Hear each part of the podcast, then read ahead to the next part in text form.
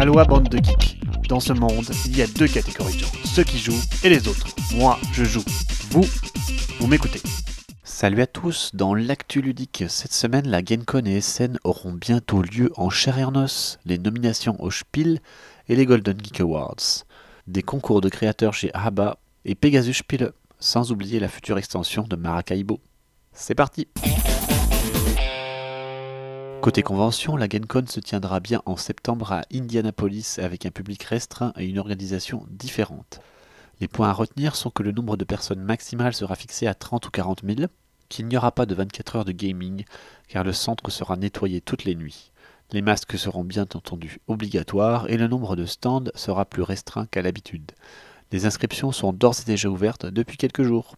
Au sujet des scènes, l'organisation a confirmé que l'édition sera bel et bien prévue pour octobre, lorsque tout le monde sera vacciné, nous l'espérons. Il ne reste plus qu'à voir avec votre conscience pour juger du risque, votre budget et votre nounou pour les parents.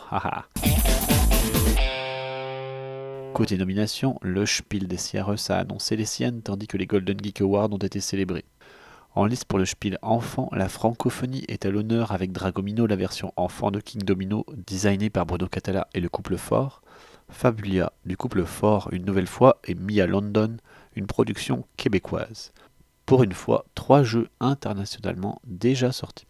Côté prix famille, le Scorpion masqué une nouvelle fois avec Zombie Teens, l'original Micro Macro Crime City et Robin Hood pas encore sorti en français. Côté joueur, on retrouve Fantasy Realms, le jeu minimaliste de chez WizKids, Paléo et sa mécanique originale, et les ruines perdues de Narak, le dernier CGE mêlant deck building et pose d'ouvrier. Un palmarès sans grande surprise, sauf peut-être Robin Hood que nous ne pouvons voir que comme un outsider. Les Golden Geek Awards récompensent une nouvelle fois Gloomhaven dans sa version la plus récente et la plus facile à mettre en place, Jaws of the Lion. Pas étonnant étant donné ses qualités incroyables. Dans les autres catégories, Micro Macro remporte la catégorie Innovation, tandis que Under Fallen Sky remporte la catégorie Solo et Les Ruines perdues de Narak se fait damer le pion par Dune Imperium, deux jeux particulièrement proches dans leur mécanique. Côté créateur, cette semaine, ABBA US a lancé son concours de créateurs. Il fonctionne de manière assez singulière, en ce que vous devez acheter un kit à 6 dollars qui contient un contenu aléatoire de pièces de jeu ABBA, et que vous devez en faire un jeu familial contenant au moins 3 des types de pièces fournies pour 2 à 5 joueurs de 15 à 45 minutes. Concours de design avec matériel imposé, voilà un concept intéressant. Ça se passe maintenant et la soumission termine le 22 juin.